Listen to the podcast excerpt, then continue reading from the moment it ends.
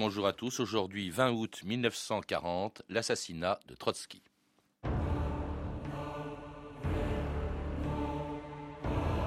Les événements fermeront bientôt ce journal, même s'il n'est pas fermé encore plus tôt par le coup de feu tiré par un agent de Staline. Journal de Trotsky, 7 février 1935.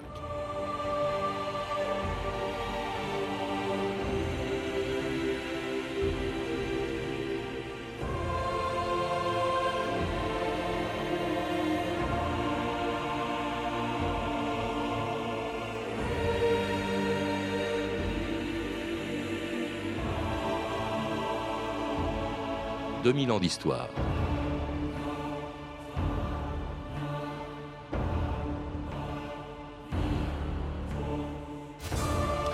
Il faisait si beau ce 20 août 1940 à Mexico qu'en le voyant entrer dans le bureau de sa villa de Coyoacán, Trotsky demanda à son visiteur pourquoi il portait un imperméable.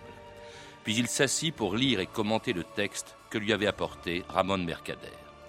Quelques secondes plus tard, on entendit un cri effroyable. Mercader venait d'enfoncer dans le crâne de Trotsky la pointe du piolet qu'il dissimulait dans sa gabardine. C'est ainsi que, sur ordre de Staline, un agent soviétique venait d'éliminer son rival le plus dangereux, celui qui, 23 ans plus tôt en Russie, avait été avec Lénine le principal artisan de la révolution de 1917.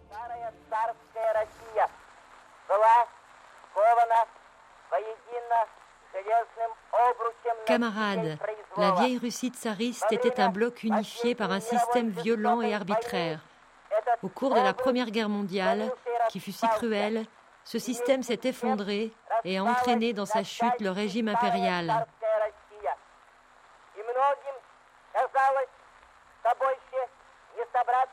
Il a semblé à beaucoup que plus jamais le peuple de Russie ne pourrait être uni à nouveau. Et voici que sous nos yeux s'accomplit le grand miracle historique. Le pouvoir soviétique rassemble les peuples de la vieille Russie tsariste.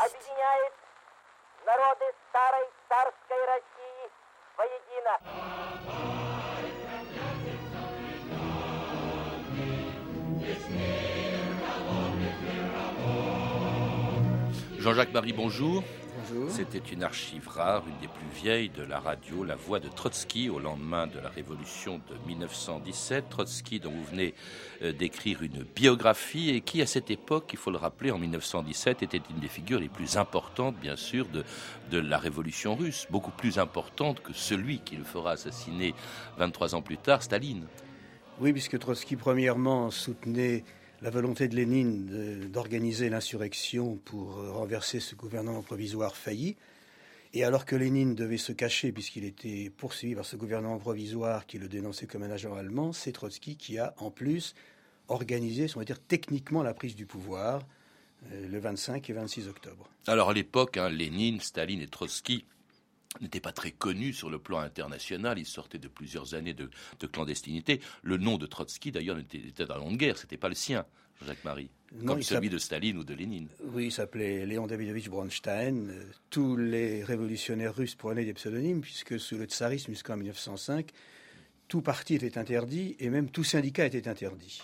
Alors là, l'importance de Trotsky va aller en grandissant, son, envergure internationale aussi, quand il va surtout prendre la tête de l'armée rouge, avec laquelle euh, il va se battre contre euh, les armées blanches qui vont se dresser contre la révolution russe très vite, euh, et aussi d'ailleurs pour maintenir l'ordre en Russie, c'est lui qui, avec une très grande fermeté, c'est Trotsky qui a une grande fermeté en 1921, va écraser la révolte des marins de Kronstadt. Vous venez d'écrire aussi un livre à ce sujet d'ailleurs.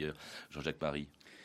Oui, Trotsky a été chargé, euh, bien que n'ayant jamais eu aucun goût spécial pour euh, l'armée et les activités militaires, était chargé à partir de février 18 de mettre sur pied une armée rouge à partir de rien dans un pays euh, soumis à la contre-offensive d'armées blanches soutenue par l'Angleterre, la France, les États-Unis, le Japon, soutenue, financée et armée. Et à partir de rien, dans des conditions extrêmement difficiles, avec une famine galopante, il a mis sur pied une armée rouge qui a réussi à, remporter la victoire dans des conditions tout à fait effroyables. À la fois, il a été amené à prendre des mesures sévères, mais en même temps, il menaçait plusieurs fois de fusiller tout cela l'armée rouge qui fusillerait un prisonnier blanc.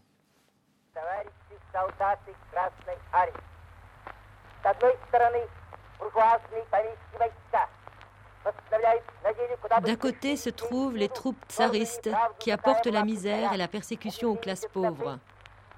De l'autre, les troupes rouges qui apportent la libération. Malheur au soldat qui ne comprend pas le sens de sa lutte et ignore son devoir. Mais le soldat de l'armée rouge qui défend bravement les droits et les intérêts des pauvres sera glorifié par les masses laborieuses. слава и благодарность трудящихся нации.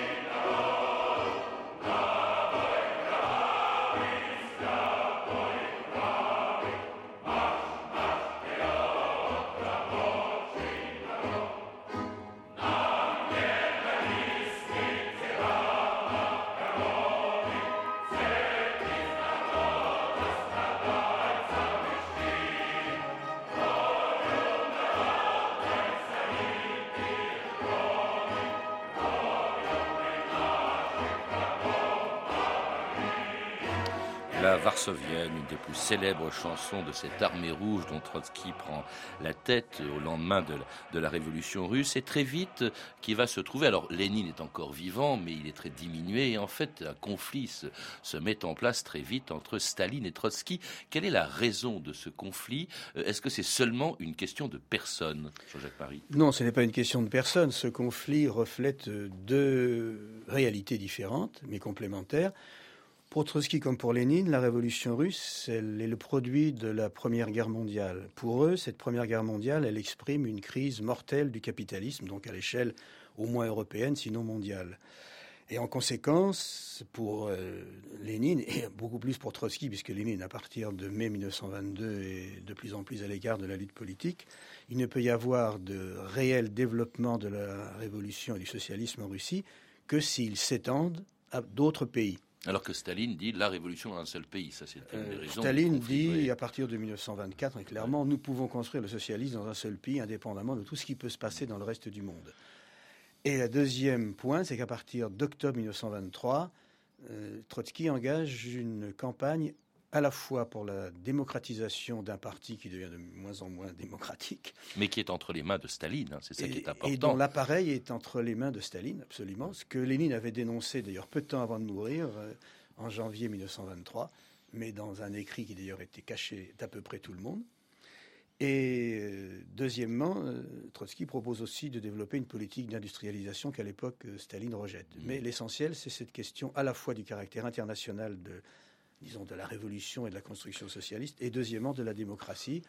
Et Staline, lui, défend les intérêts d'un appareil qui se hisse au-dessus du parti dans un pays ruiné, euh, ravagé, etc., et qui va devenir une bureaucratie qui va donner la nomenclatura que nous avons bien connue. Et qui est donc entre les mains de Staline, alors que, euh, évidemment, malgré sa popularité qui est immense à l'époque, euh, en, URSS en tout cas, Jean-Jacques Marie, malgré le fait qu'il avait entre ses mains la puissante armée rouge, eh bien Staline va parvenir, avec des, tas de, de manœuvres assez compliquées dans le détail desquelles on ne peut pas entrer, à parvenir à progressivement euh, éloigné, mettre à l'écart euh, Trotsky. Euh, il le fait exclure du bureau politique en 1926, puis en 26, puis du parti lui-même en 27. Il l'exile d'abord au Kazakhstan et puis enfin il l'expulse. Il le fait expulser du RSS en 1929. Pour quelle raison, Jean-Jacques Marie, est-ce que Staline fait expulser du RSS quelqu'un qu'il aura beaucoup de mal ensuite à éliminer plutôt que d'éliminer tout de suite? D'abord, le Staline de 29 n'est pas encore le Staline de 37, première chose. Deuxièmement, euh, il pense qu'en expulsant Trotsky d'Union soviétique, il va affaiblir considérablement l'opposition trotskiste en URSS même et faciliter les, germes de division dans ses rangs, ce qui d'ailleurs euh, s'avérera juste. Trotsky apparaissait comme l'homme qui était capable de maintenir toute cette opposition assez forte, puisque Staline a exilé à peu près 8000 trotskistes à cette époque, en 28-29. Et chasser Trotsky dur, c'est priver cette opposition de son véritable dirigeant, de celui qui est capable de lui donner, pense Staline, à juste titre d'ailleurs, une véritable orientation et une véritable tactique. Alors, euh, Trotsky quitte donc l'URSS en 1929. C'est le début d'un périple à travers plusieurs pays. Je crois qu'il part d'abord en Turquie. Il va aller en France, puis en Norvège, avant d'arriver au Mexique. Et, partout d'ailleurs, euh, il est à la fois accueilli, euh, et puis finalement, euh, Staline fait pression pour que ces pays le chassent. En réalité, c'est une espèce de vie d'errance qui ne va s'arrêtera d'ailleurs qu'en 1940. Oui, et ce qui est frappant, c'est que quand il réussit à obtenir un, visa provisoire pour la France au début de 1933, lorsqu'il arrive en France de façon à moitié incognito, le Parti communiste et, disons, l'Action française, la grande réaction, se déchaînent conjointement contre lui, le présentant comme arrivant avec une horde de domestiques, de valets, etc. Il doit se, cacher. Ensuite, il a le droit de s'installer à Barbizon, près de Paris, à condition, là encore, d'être euh, euh, très discret. Mais euh, les manifestations du 6 février à Tiron 34, qui renversent le gouvernement d'Aladier, amèneront un nouveau déchaînement et de l'extrême droite et des staliniens contre lui. Euh, le gouvernement français l'expulsera, il ira à un moment, personne ne voudra l'accueillir, et il sera accueilli en mai 36 par le gouvernement social-démocrate norvégien qui vient d'être porté au pouvoir. Et là d'ailleurs, il sera littéralement privé de parole, il pourra pratiquement pas s'exprimer. Euh, oui, c'est à, à, cause à cause du premier procès de Moscou d'août 1936, qui se déroule donc juste un mois après le début de la révolution espagnole et deux mois après juin 36. Euh, Trotsky tente de répondre aux calomnies sur le procès de Moscou. Staline proteste et là, on assiste à une, à une alliance remarquable des socialistes norvégiens, des fascistes norvégiens et des staliniens pour fermer la bouche à Trotsky, puisque les socialistes norvégiens confie Trotsky à la surveillance euh, d'un groupe de policiers dirigé par un membre notoire du parti fasciste norvégien qui serait ministre de la police sous le gouvernement nazi. Alors si bien qu'il quitte la Norvège et puis il se réfugie au Mexique en 1937 où il est accueilli d'abord chez deux peintres célèbres, Diego Rivera et Frida Kahlo, avec, avec laquelle d'ailleurs il aura une aventure éphémère. Et puis il va s'installer ensuite dans une maison transformée en forteresse en compagnie de sa femme, Natalia, de garde du corps américain et de son secrétaire euh, et traducteur, Jean Van Hegenort, qui allait euh, plus tard euh, raconter, ce, qui, qui, est resté sept ans auprès de Trotsky et qui en 1965 rappelait à la radio ce qu'était la vie de Trotsky dans sa maison de Coyoacán à Mexico. Nous vivions à Coyoacán dans une grande maison avec un patio avec des fleurs et des orangers. Euh, tout cela était très agréable naturellement, mais il y a immédiatement la discipline du travail, l'organisation qui s'est rétablie. Il fallait trouver immédiatement une dactylo-russe à Mexico, ce qui n'était pas très facile. On en a trouvé une. Et après deux ou trois jours, il, s'est mis à, dicter toutes, toutes, les matinées, les, après-midi. Chers camarades en France, J'espère que cette fois vous entendez ma voix et qu'il me sera ainsi permis de participer au congrès de la fondation de la 4e internationale les bolcheviks léninistes, les pionniers internationaux, nos camarades dans le monde cherchent la voie de la révolution en tant qu'authentiques marxistes. Non pas avec leurs sentiments, mais avec leur analyse objective des événements.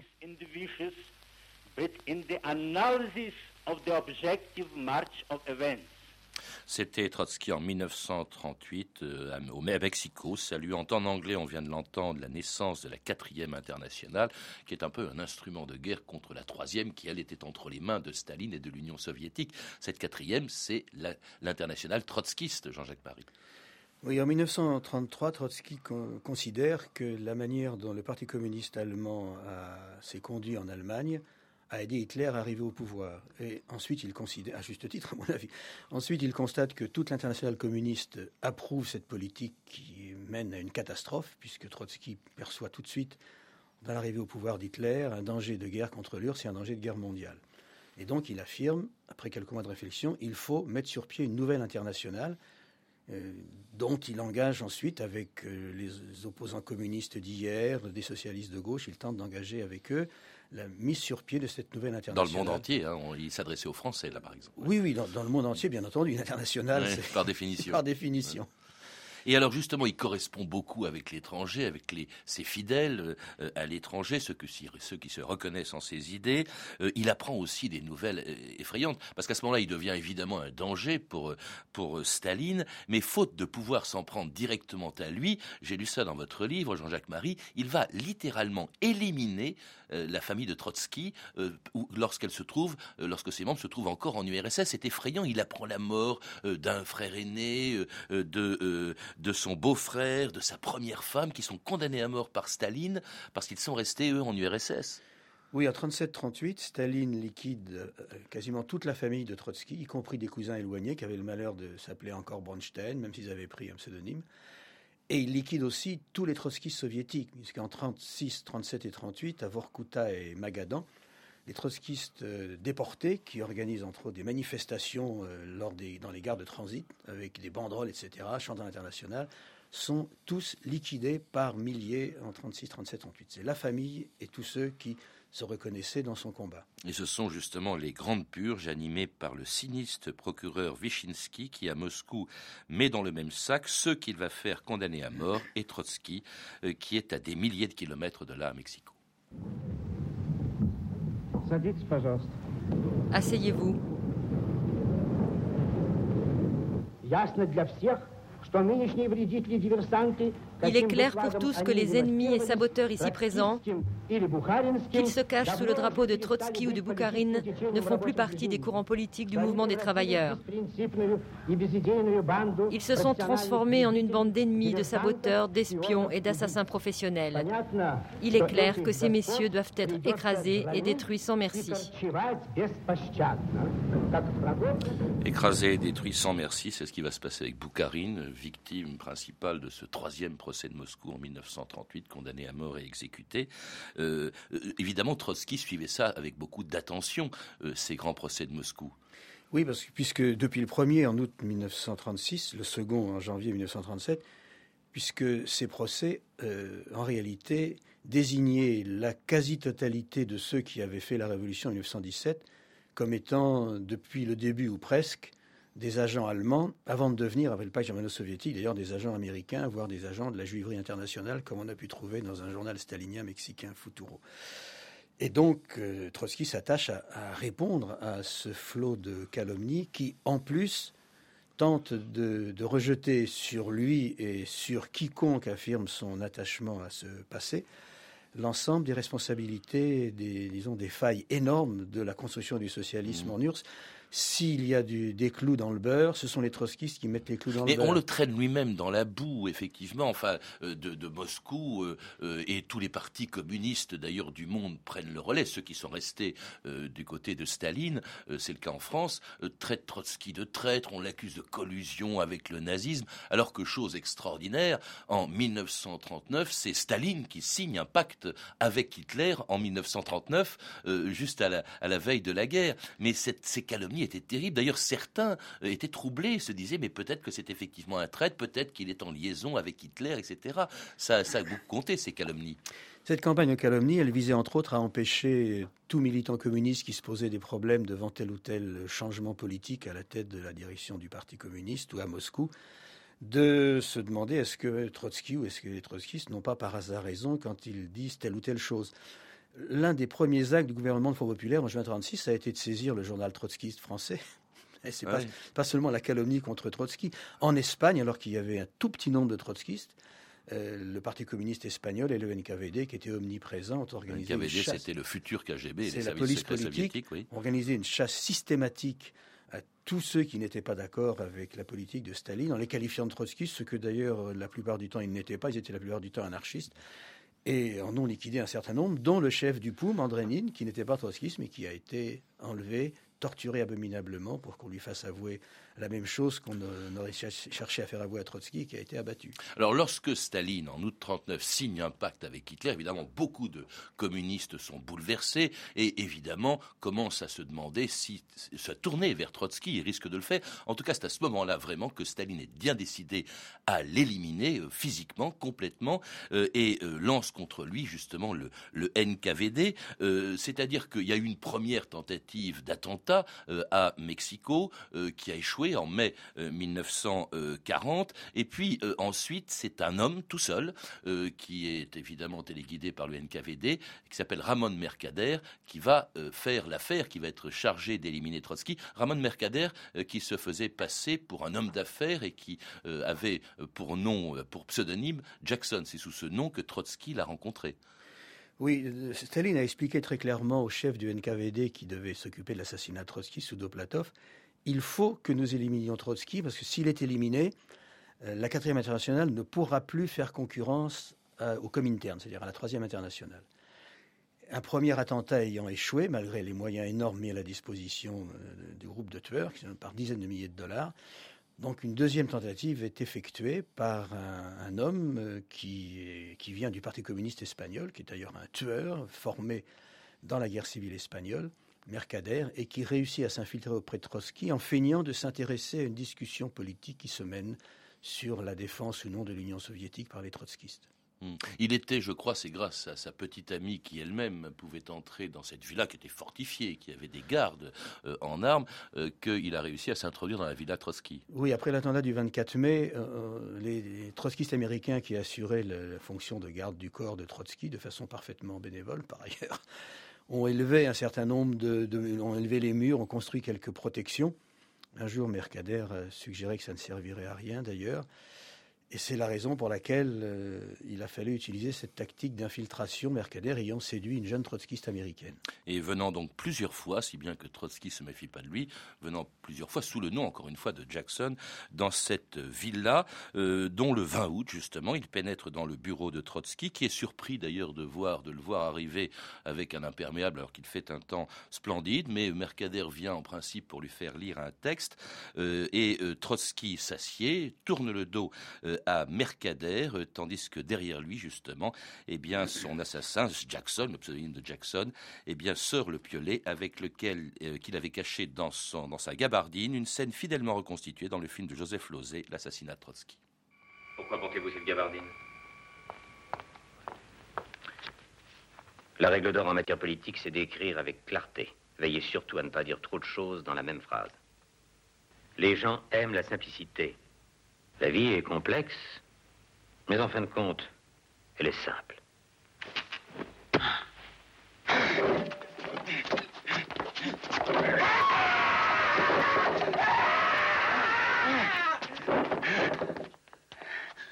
Jackson, dis aux hommes qu'ils ne le tuent pas. Il faut qu'ils parlent. C'était l'assassinat de Trotsky le 20 août 1940, une scène extraite du film de Joseph Dosé, l'assassinat de Trotsky. Trotsky qui n'est pas mort tout de suite, dont le cri d'ailleurs avait terrifié Mercader lui-même, qui était pourtant un professionnel, et qui est parti en criant. Il a été euh, rattrapé. Trotsky n'est pas mort tout de suite, il est mort quelques heures plus tard, euh, je crois, à l'hôpital. Oui, il est mort le lendemain, exactement. Le, cri de Trotsky a paralysé Mercader. En même temps, Trotsky a eu la, force d'inviter ses camarades américains à ne pas tuer Mercader pour le faire parler. Mercader ne parlera jamais d'ailleurs. Et il a eu la force aussi, sachant que son petit-fils Sieva, âgé de 14 ans, revenait de l'école, de dire aux gardes du corps américains surtout ne laissez pas le petit entrer. Il ne voulait pas que son petit-fils le voie dégoulinant de sang. Et il est mort le lendemain, le 21. il ne faut pas, faut pas oublier, nous sommes en, 1940, la guerre a déjà commencé, la France euh, vient de perdre en six semaines euh, devant l'offensive. C'est vrai que l'événement a dû passer un peu au second plan, encore que j'ai lu dans votre euh, livre, Jean-Jacques Marie, quelques réactions, notamment l'URSS, ou je crois également les communistes français, mais enfin leur journal est à ce moment-là interdit, mais qui disent la mort d'un traître. Oui, la Pravda publie un article dans lequel on peut lire que celui qui a assassiné Trotsky est un tueur formé par Trotsky et qui a finalement dépassé son maître en perfidie et en, volonté d'assassiner, et que Trotsky entrera dans la carrière comme étant euh, un maître tueur, espion, attaché à la restauration du capitalisme, etc alors que ce sont ceux qui l'ont fait assassiner qui finalement mèneront à l'effondrement de l'Union soviétique. Oui. Tandis que la quatrième internationale a, duré après Trotsky. Cela dit, on a un peu le sentiment que c'est l'éternel combat entre l'idéalisme incarné euh, par Trotsky et le réalisme incarné par Staline. Et c'est toujours, on a le sentiment, c'est toujours en histoire, à cause de la brutalité des réalistes, la victoire des réalistes. Est-ce que c'est la victoire des réalistes? Vous savez, Staline a permis, enfin, l'URSS a gagné la guerre en 1945, mais enfin au prix de 27 millions de morts. Et il n'y a pas que les nazis qui sont responsables de ces 27 millions de morts. Staline et sa politique emportent la responsabilité de quelques-uns. Et finalement, ces gens-là ont mené à la chute du système qu'ils prétendaient défendre.